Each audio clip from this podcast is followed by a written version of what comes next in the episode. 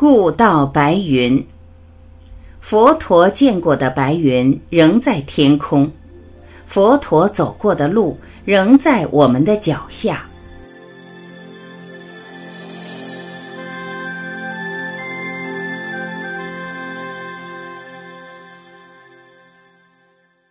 天刚破晓，阿那律尊者便对阿难陀尊者说：“师弟。”到居士那去通知地方官员师傅入灭的消息，好使他们可以开始安排一切。阿难陀尊者穿上外衣入城里去了。莫罗族的官员刚在开会讨论要事，当他们获悉佛陀入灭的消息，都显得非常惋惜。他们立刻割下所有药物，以能替佛陀的葬礼做出安排。日上烧头的时候，全居士那的人都知道佛陀在梭罗树林去世的消息了。许多人都捶胸痛哭，怪自己没有在佛陀入灭前去给他做最后的敬礼。人们带着鲜花、墨香、乐器和布帐来到森林，他们伏在地上，然后将鲜花和墨香围绕着佛陀的遗体摆放。他们在那里演奏一些特别的歌舞，又把彩色缤纷的布帐在森林里四处张罗。他们给五百比丘带来了食物，整个梭罗树林很快便充斥着节日的气氛。阿那律尊者不时会敲响大钟来肃静大家，接着他便会引领他们诵经，连续六日六夜。居士那和附近波婆城的民众都前来供花、上香、跳舞和奏乐，各式的花朵很快便厚厚的铺满了两棵梭罗树之间的地上。第七日，摩罗的官员都在熏香的水里沐浴过后，才穿上隆重的礼服，把佛陀的遗体扛到城里。他们一直穿过市中心，再从东门而出，直往莫罗的主庙。和摩库特婆达那庙，地方长官给佛陀安排了帝王式的葬礼。佛陀的遗体被布匹重重包裹着，然后被放进一副铁臼之内。这个铁臼又被置于一副较大的铁臼内，接着这才全部被放到一大堆的熏香柴木上。燃点柴木的时间到了。正当官员拿着火炬趋前，一个骑着马的男子赶到，呼喝着叫他们稍后片刻。他告诉大家，摩诃迦摄尊者和五百比丘正从波婆城赶来参加葬礼。原来，摩诃迦摄尊者本来仍在占波弘法，他在毗舍离获悉佛陀行将入灭的消息，又知道佛陀朝北而行。于是他便立刻出发追踪佛陀，他每到一处都有比丘加入他的行列。他到达婆那村的时候，与他同行的人数已多至五百。他们抵达波婆城时，刚巧遇到一个自相反方向而来的旅客，肩上插着一朵梭罗花。他告诉他们，佛陀已于六日前在居士那附近的梭罗树林入灭。摩诃迦摄的追踪随着这个消息而告终。他带领着五百名比丘赶往居士那。路上，他们又遇上这位骑马的男子，并得他答应先行前去给阿那律尊者报讯，使大家知道他们正在赶来参加葬礼。中午时，摩诃迦摄尊者和五百名比丘终于来到摩库特婆达那寺庙。尊者把僧袍衣角搭上右肩，合上双掌，庄严肃穆地绕坛三次。跟着他面对佛陀的灵柩，与五百名比丘一起俯伏在地上。他们第三拜时，柴木堆便被燃点起来。在场的每个人，不论僧俗，都合掌跪下来。阿那律尊者敲起钟声，引领大众一起背诵以无常、空无自性、无执和解脱为内容的经文。经诵和钟响交织成一片，声音雄浑庄严。火焰熄灭之后，他们在灰烬上浇上香水。灵柩被打开后，官员把佛陀的遗骨舍利放进一个金瓮里，然后安放在庙中的主坛上。大弟子们轮流守卫着这些佛骨舍利。佛陀圆寂的消息已在数天前向其他的城镇公布了，因此邻近的国家都派了代表团前来吊唁。美国的代表团都被赠送一份佛骨舍利，让他们回国建塔供奉。这些国家包括了摩羯陀、毗舍离、释迦、居利。优那耶、波婆城和毗陀，佛骨舍利分为八份。摩羯陀的人将会在王舍城建塔，离车的人会在毗舍离建塔，释家族的人会在迦毗罗卫城建塔，优离的人会在阿拉切波建塔，居利的人会在摩罗村建塔，毗陀的人会在毗陀岛建塔。而莫罗族人则会在居士那和波婆城两地同时建塔供奉。所有的代表团都回到各自的国家后，比丘们也回到他们的本区去修行或弘法。摩诃迦舍、阿那律和阿难陀三位尊者把佛陀的起钵带回竹林。一个月后。摩诃迦舍尊者在王舍城举行了一次比丘大会，目的是要将佛陀生前的经教和定下的戒律结集起来。他以修行的次第和在僧团的经验为标准，邀请了五百位比丘出席。这次大会将会与安居同时开始，但却会持续六个月之久。摩诃迦摄尊者是被公认为僧团里的第四位大弟子。仅次于乔陈如、舍利弗和木坚连。他以简朴的生活和谦虚的态度著称，是佛陀很信赖和爱护的弟子。有一件关于他的事，在僧团里是人所共知的。二十年前，摩诃迦摄尊者用几百块破布缝制僧袍。一次，他把僧袍折成坐垫，让佛陀坐在其上。当佛陀赞赏坐垫绵软舒适时，摩诃迦摄尊者便以此僧袍赠送佛陀。佛陀微笑着接过后，又把自己的僧袍回赠摩诃迦摄尊者。大家又知道，当佛陀有一次在奇缘精舍拈起莲花，微笑着默然不语时，就是摩诃迦摄尊者给佛陀报以会心的微笑。佛陀的法藏就此便传承给摩诃迦摄尊者了。阿舍世王是这次结集大会的赞助人。由于优婆离尊者一向都被视为对戒律有通达的认识，因此他便被邀请为大会诵戒，以及替大家提供每条戒律初定时的环境和原因。阿难陀尊者则被邀请来复述佛陀一生的言教法理，包括每讲的时间、地点和因缘。他们当然没有期待优婆离和阿难陀两位尊者能够全无错漏，因此在场的五百位比丘便可帮助互相印证。结集的过程中，所有的戒律被集于律藏的名目之下，意思是一栏律例。经义则集于经藏的名目之下。这些经典又分为四大类，以内容的主题和长短作别。阿难陀尊者让大家知道，佛陀曾告诉他，日后可以废除一些清戒。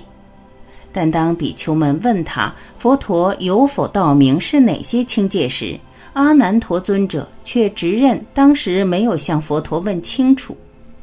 经过详细的商议后，大家决定把所有的比丘与比丘尼戒都全部保留。他们也记得佛陀曾经表示过，不同意把经典以古典的吠陀文写出来，因此所有的经典和戒典都是以原本的阿达摩嘎地语文写成。大会一致认为，日后应该把经典翻译成其他方言，以方便不同地方的人研读流通。他们又决定要多增加专责背诵经文的比丘人数，以保障经教能世代流传。结集大会终结后，所有的比丘也都回到他们各自的地方去修行或弘法了。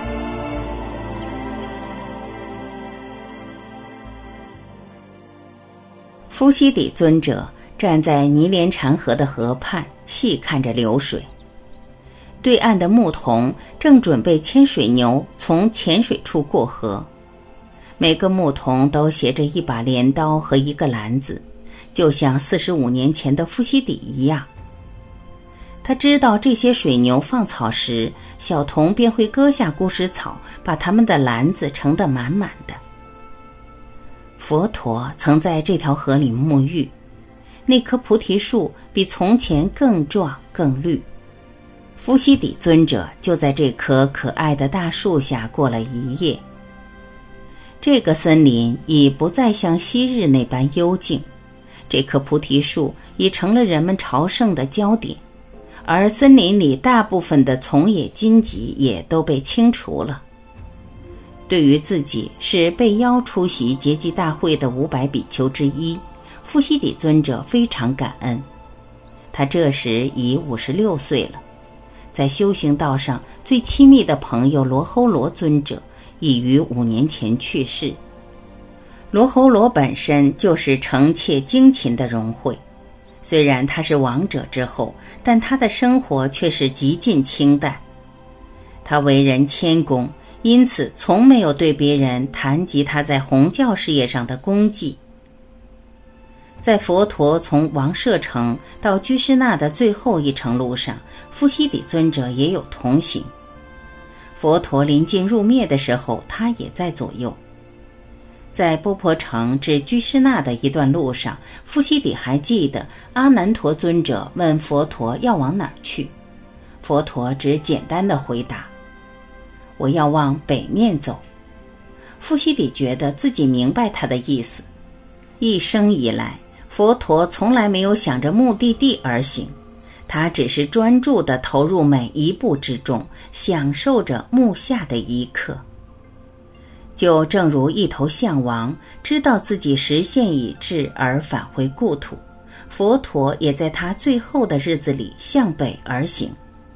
他不需要待抵达迦毗罗卫城蓝毗尼园才入灭，只是朝北而行已经足够。对他来说，居士那本身就是蓝毗尼园花园。同样对故乡的一份情怀所驱使，夫西底尊者也在前一夜回到了尼连禅河的沿岸来。这里曾是他的家园，他仍然觉得自己就是那十一岁大的牧童，替别人看顾水牛，以能养活弟妹。优楼平罗村依然如昔。每间房子门前都种着木瓜树，稻田仍在老地方，河水依旧细流，水牛仍是由小小年纪的牧童带到河里被洗涤。虽然善生已不在村内，而他的弟妹也都在别处建立了自己的家庭，但优楼频罗永远都会是夫西底的家。夫西底回想起。他第一次见到年轻的僧人悉达多在林中漫步行禅，他又回忆起村童与悉达多在菩提树下的多次参聚。这些过去的影像都重新活现。当这群牧童从对岸过来的时候，他会给他们自我介绍。他们每一个男童都是夫西底，就如他很久以前。被赐予一个机会，踏足平和、喜悦与解脱之道，他现在也会给这些小童指示这条道路。夫西底尊者微笑。一个月前在居士那，他曾听到摩诃迦摄尊者讲述他从波婆城起行时遇到的一个叫善拔陀的年轻比丘。善拔陀知道佛陀已入灭时，随意轻率地说道：“老人家去了，我们从此可以自由，再没有人责骂我们了。”虽然摩诃迦摄尊者对他口出狂言感到惊讶，但他并没有说什么。摩诃迦摄尊者没有直斥年轻的善拔陀。但对阿难陀尊者这样一位受敬重的大弟子，他却一点也不婉转。本来结集大会的成员都已认定阿难陀尊者是必须出席的一位大弟子，因为他能够使经典准确的得以结集。但大会开始前三天，摩诃迦摄尊者却告诉阿难陀尊者，他正慎重考虑取消阿难陀尊者出席大会的资格。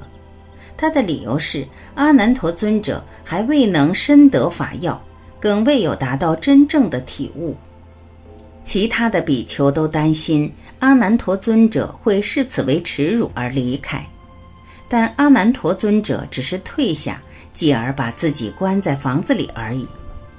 他在那里十分专注地禅坐了三日三夜。就在大会开始那天的早上，阿难陀尊者便证悟了。他在禅坐后回到床上休息时，背部碰触到睡垫那一刻，便恍然开悟。那天早上，当摩诃迦摄尊者遇见阿难陀尊者时，他望进阿难陀的眼里，便立刻知道发生了什么事。他告诉阿难陀，在大会上见面。夫西底抬头。看见白云在蓝天里漂浮而过，太阳高挂，河畔的绿草在晨光中闪烁着。佛陀在前往瓦拉纳西、舍卫城、王舍城以及无数的其他地方时，不知道在这条道路上步行过多少次。佛陀的足迹遍布，而现在专注踏着的每一步，夫西底都很清楚。自己是重步着佛陀的足迹，佛陀之道就在他的脚下。佛陀曾见过的白云仍在天空里，每踏安详的一步，都会令佛陀的故道与白云得到重生。佛陀走过的道路就在他的双脚底下。佛陀已经过去了，但夫妻的尊者仍可以到处见到他的存在。整个恒河流域都种满了菩提树的种子，它们已生出根来，长成茁壮的树了。四十五年前，没有人听说过醒觉之道，现在到处都可见到穿着僧袍的僧尼，法舍也都四处林立，学士大臣、圣尔大王与他们的家属都皈依三宝。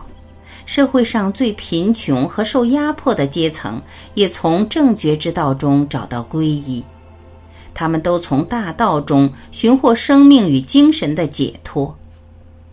四十五年前，夫西里是个穷困的不可接触者牧童，今天他是一个跨越了所有阶级和偏见障碍的比丘。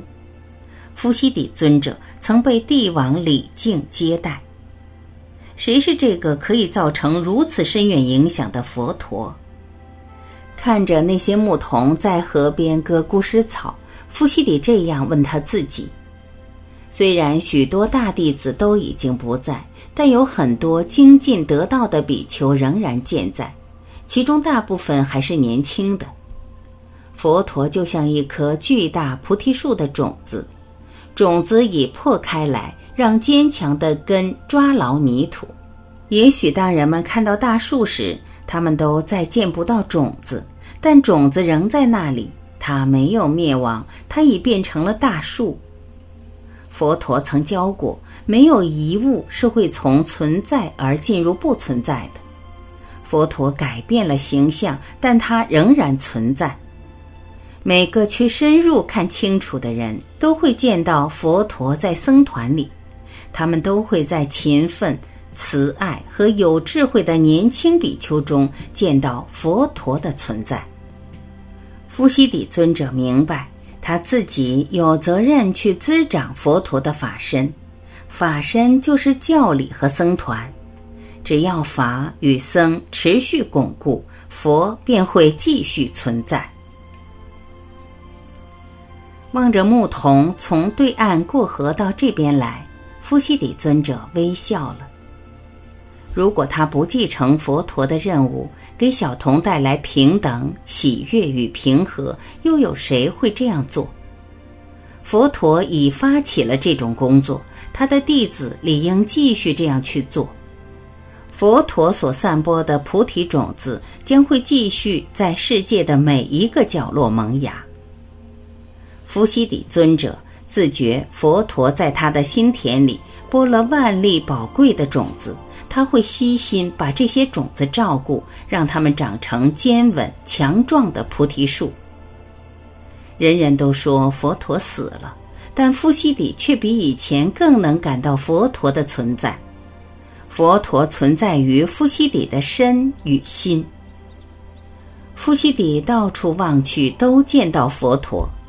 那菩提树、泥莲禅河、绿草、白云和每一片树叶，这些牧童本身就是佛陀。富羲底尊者对他们有种特别亲切的感觉，他很快将会与他们搭讪，也许他们也可以延续佛陀的家业。富羲底了解到，要继承佛陀的家业，必先要像佛陀一样。细心觉察万事万物，专注地踏着平和的步伐，以及时常带着慈悲的笑容。佛陀是本源，伏羲底尊者和这些年轻的牧童就是源头分支出来的河流。这些河流所到之处，佛陀都会在那里。